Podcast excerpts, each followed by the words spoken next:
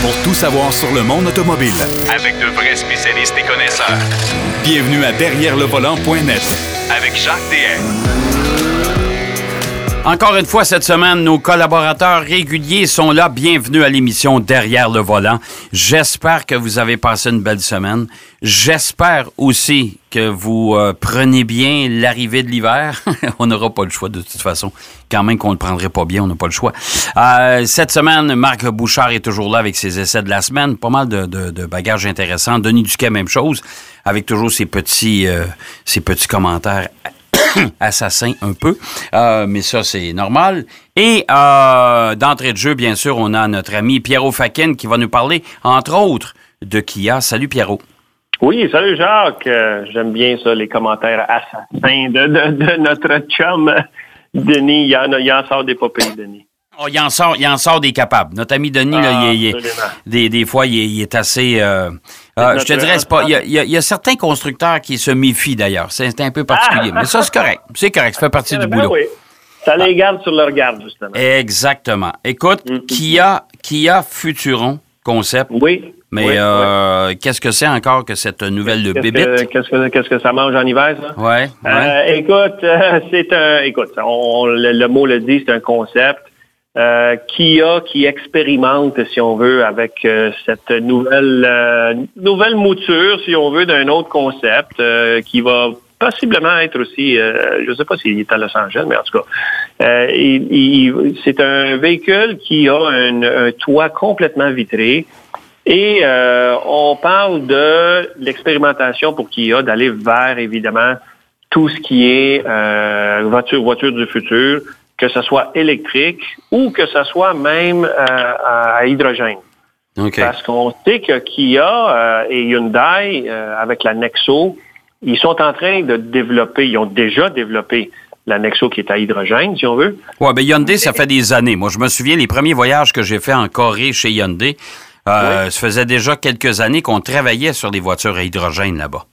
Oui, oui, exactement. Et ils vont en avoir de plus en plus. Et je ne serais pas surpris de voir plusieurs constructeurs commencer à regarder cette, euh, cette option-là pour les voitures. Parce que l'hydrogène, euh, contrairement à l'électrique, les, les recharges, évidemment, parce que ça se fait via un, un liquide, euh, est différent. Euh. C'est comme aller à, à un réservoir, de, à un poste d'essence maintenant, on remplit l'hydrogène, puis on part. Tandis que l'électrique, évidemment, il y a toujours l'attente pour recharger les batteries. Et la beauté des deux systèmes, évidemment, c'est qu'il n'y a pas de pollution, mais l'hydrogène non plus, il n'y a pas de pollution et c'est un gros plus. Alors, j'ai bien hâte de voir comment les constructeurs vont se positionner par rapport à ça. Et ce concept-là de Kia euh, nous présente des solutions euh, plutôt stylistiques, je te dirais. Là, écoute, l'intérieur euh, de la voiture a l'air d'un un salon de coiffure euh, super agressif. Là, Euh, sais, les, les, les beaux salons de coiffure, on, on, s'étend et on, peut avoir des sièges quasiment réclinables et tout ça. Comme je dis, c'est un concept qui a euh, expérimente là-dedans et ça va donner un peu l'indice de comment euh, qui, Kia va aborder euh, tout l'aspect euh, de l'électri- l'électrification. En plus, ce modèle-là, ce qu'il y a de particulier, c'est qu'on le qualifie de un coupé multisegment. Puisqu'il OK. est surélevé, un peu comme, euh, si on veut, je donne euh, l'exemple, c'est peut-être pas le meilleur, mais c'est un exemple, la, la Subaru Outback. Euh, pas la Outback, la, la, la, la, Sport, euh, la Crosstrek. Oui, OK. La, Crosstrek. OK, Crosstrek. ouais. Il est surélevé, euh, mais c'est pas une super grosse voiture, mais c'est un multisegment, c'est pas un VUS. Hein? OK. Pour quelqu'un qui veut pas un VUS, ben, ils vont aller vers ce genre de véhicule-là. Alors là, cette voiture-là, apparemment qu'elle va être munie euh, de euh, d'autonomie qui peut aller jusqu'à une autonomie de niveau 4. Ça veut dire euh, qu'elle peut euh, se, se conduire presque tout seul. Et là-dessus encore, j'ai des grosses, grosses réserves. Là. On a vu cette semaine euh, un des, des fondateurs de- d'Apple qui dit, écoute, moi, je ne crois plus en ça, les voitures autonomes. Euh, parce qu'il y a eu des incidents euh, très regrettables aux États-Unis avec euh, des, des morts d'hommes impliqués. Et les voitures autonomes, écoute, c'est je suis pas sûr que c'est la, la- la- la bonne la bonne avenue à explorer pour euh, ces compagnies-là, parce que sur nos routes, t'imagines-tu, Jacques, une voiture autonome avec toutes les cônes qu'il y a à Montréal, là, Ben, ça n'a pas de sens. la voiture, elle ne saurait pas quoi faire. Non. Elle ne saurait vraiment pas quoi faire. Fait que, on s'en va là. Écoute, ils font de l'expérimentation avec ça qu'il y a. Et euh, ça fait un, un très joli modèle, mais comme je dis, ça demeure un concept et reste à voir où est-ce que tout ça va nous amener dans le futur. OK. Bon, ben écoute, euh, on verra bien. De toute façon, les concepts, un concept sur euh, je sais pas combien voit le jour éventuellement. Oh, il n'y en a pas beaucoup. Mais il n'y en a pas beaucoup qui, euh, Non, qui honnêtement, viennent à bout de, de, de, de traverser, euh, de traverser le, le- ce stade-là. Euh, Ouais, Volkswagen ID Space Vision. Oui. Là, on s'en va vers les station wagon. Hein? Ça ressemble Ah, à ça? Oui, oui, ça. Écoute, Jacques, je suis heureux de voir que Volkswagen s'en va dans cette direction-là. Une familiale moi, électrique, là? une familiale entièrement électrique, Mhm. entièrement redessinée. Elle ne ressemble en rien. Et d'ailleurs, chapeau à Volkswagen pour toute leur collection ID, là, euh, parce que i- ils ont ils ont créé euh, un, un genre de look qui représente Volkswagen, Mhm. mais en même temps, il est nouveau ce look-là. C'est, ça ressemble pas à une Golf, ça ressemble pas à, à une Jetta ou à une Passat ou euh, autre chose. C'est complètement nouveau. On comprend que c'est toutes des voitures de la même famille. Euh, et celle-là, la plus récente, la ID s'appelle Space Vision avec deux Z, concept elle aussi, qui est au salon euh, de Los Angeles. Euh, cette voiture-là, euh, au niveau stylistique, est superbe parce qu'elle est allongée, ça ressemble à une familiale.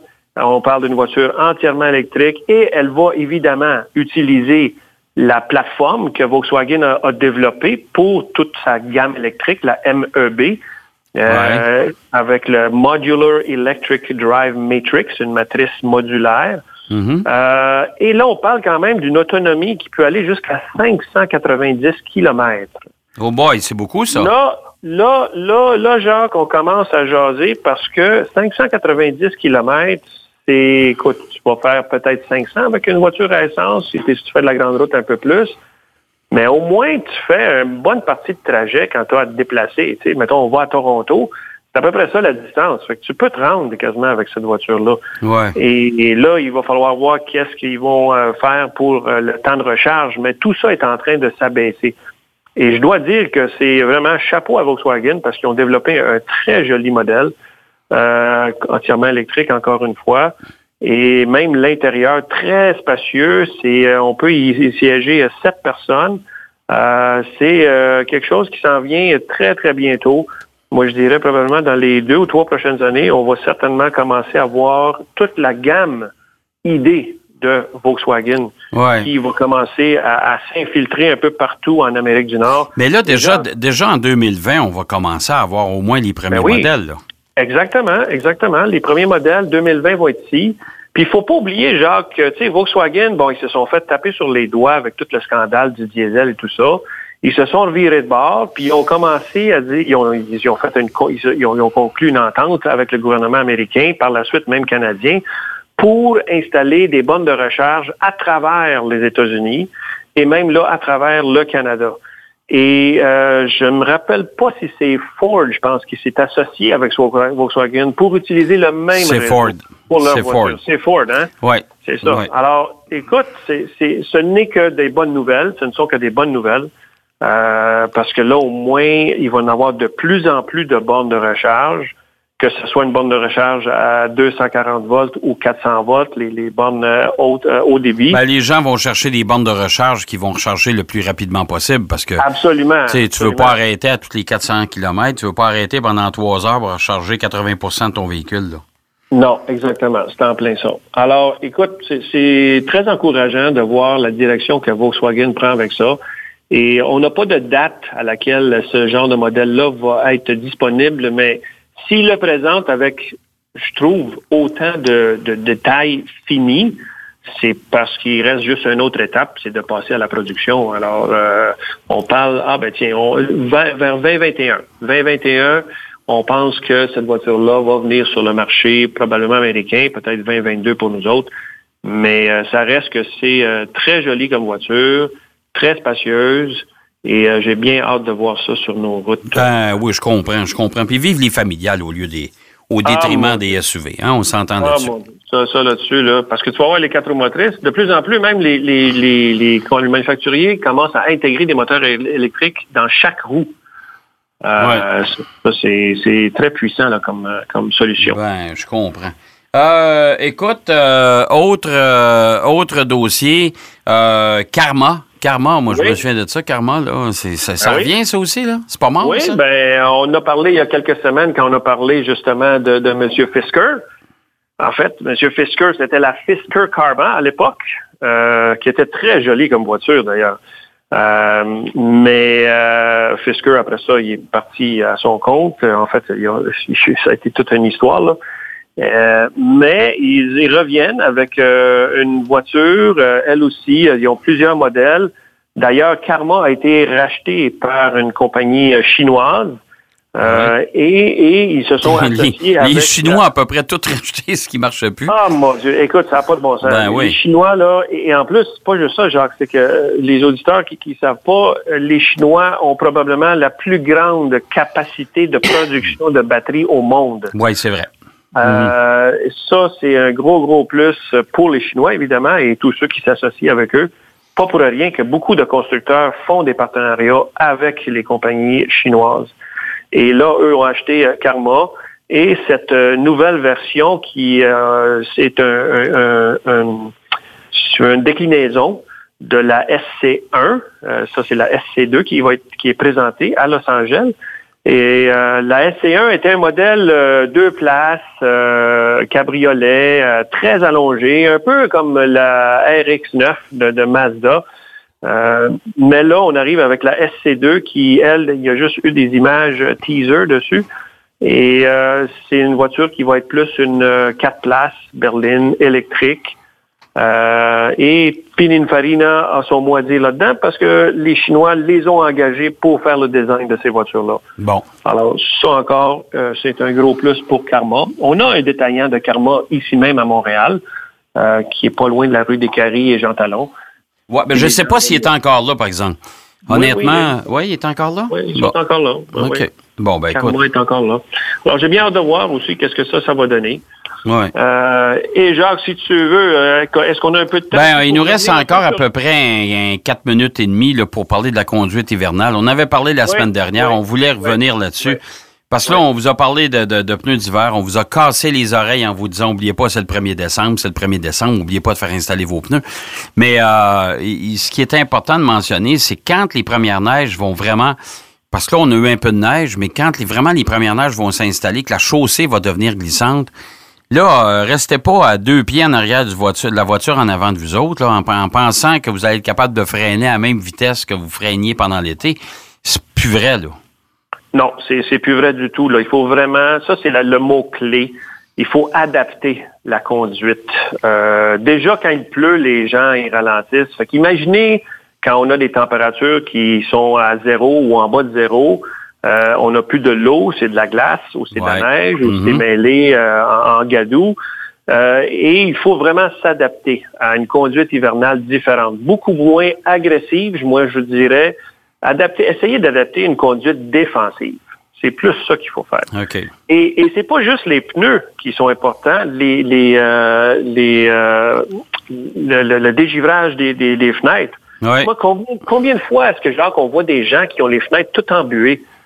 Pour ceux qui ne le savent Mais pas. on répète à tous les ans, comme les voitures, les Ah. voitures igloos, là, tu sais, là, Ouais, on ouais, n'ose ouais, pas les déneiger. La lunette arrière, Ah, c'est pas important, ça. etc. Mais tu ça, il y a, il y a une, am- il y a une amende. Hein. Si on ne déneige pas nos voitures, c'est- il y a une amende pour ça. Là. Mais, mais pour désembuer les vitres, n'hésitez pas à actionner l'air conditionné en hiver. Ouais. Qu'est-ce que ça fait l'air conditionné? Ça assèche l'air à l'intérieur, donc le taux d'humidité baisse, donc les fenêtres sont claires et vous pouvez voir dehors. Exact. Tellement important.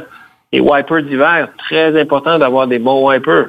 Euh, Ah, écoute, les, les essuie-glaces, les lames d'essuie-glaces, combien de fois? Je sais, moi, souvent, on les voitures de presse qu'on conduit, il y en a souvent que c'est pas changé, hein? Non, Et euh, les, les fameuses bandes de caoutchouc, mais pour l'été, là, euh, Ouais. ça, ça gèle à rien. Ça Exact. gèle à rien. Alors, on se ramasse, on démarre les essuie-glaces. Première chose qu'on sait, c'est qu'on a une fine bande qui est bien essuyée. Pour le reste, on voit plus rien. Alors, Non. ça, c'est tous des critères qui sont hyper importants.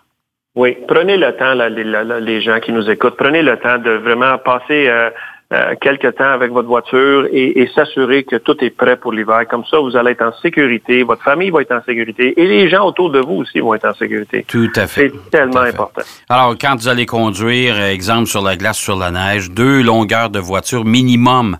Minimum. entre la voiture et vous, la voiture qui vous précède et vous, ça c'est hyper important. Euh, soyez euh, alerte aussi, là, faut pas, euh, tu sais, faut, faut pas être distrait par d'autres, euh, d'autres choses dans la voiture. C'est important d'être très alerte parce qu'il peut arriver n'importe quoi. Et ça, on le voit toujours hein, au début de l'hiver, la première tempête, là, Ah, ah, c'est, ouais, le, ouais. le- bordel. là. Tout le monde se rentre dedans. de Là.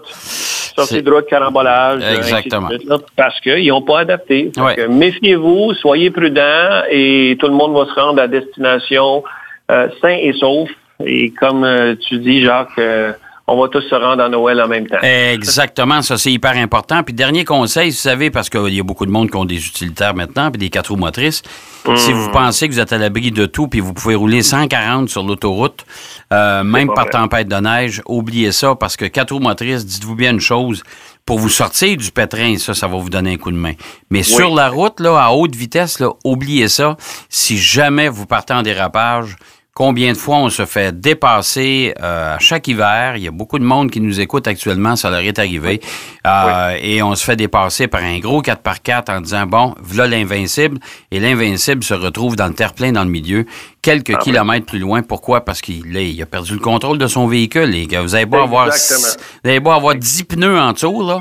Si Ouais. c'est sur la glace, puis euh, ça part en dérapage, ben c'est terminé, c'est parti. Fait que ça, Ben, c'est parce qu'à haute vitesse, Jacques, on a beaucoup moins d'adhérence. Ben Quand oui, même ben tu as oui. un 4 roues motrices, tu n'as pas l'adhérence. Tu as la ça. force pour te sortir du pétrin, mais tu n'as pas l'adhérence. à haute Exactement. vitesse. faut faire Exactement. attention. Hey, mon cher ami, je te souhaite une sacrée bonne semaine, puis on se reparle Oui. la semaine prochaine, comme à l'habitude. Excellent, Jacques. Bonne Merci. semaine. Merci, Pierrot. On va aller faire une pause. Au retour de la pause, Denis Duquet, comme à l'habitude, sera là avec euh, ses commentaires, des fois, quelque peu virulents. À tout de suite. Derrière le volant. De retour après la pause. Pour plus de contenu automobile, Derrière le volant.net.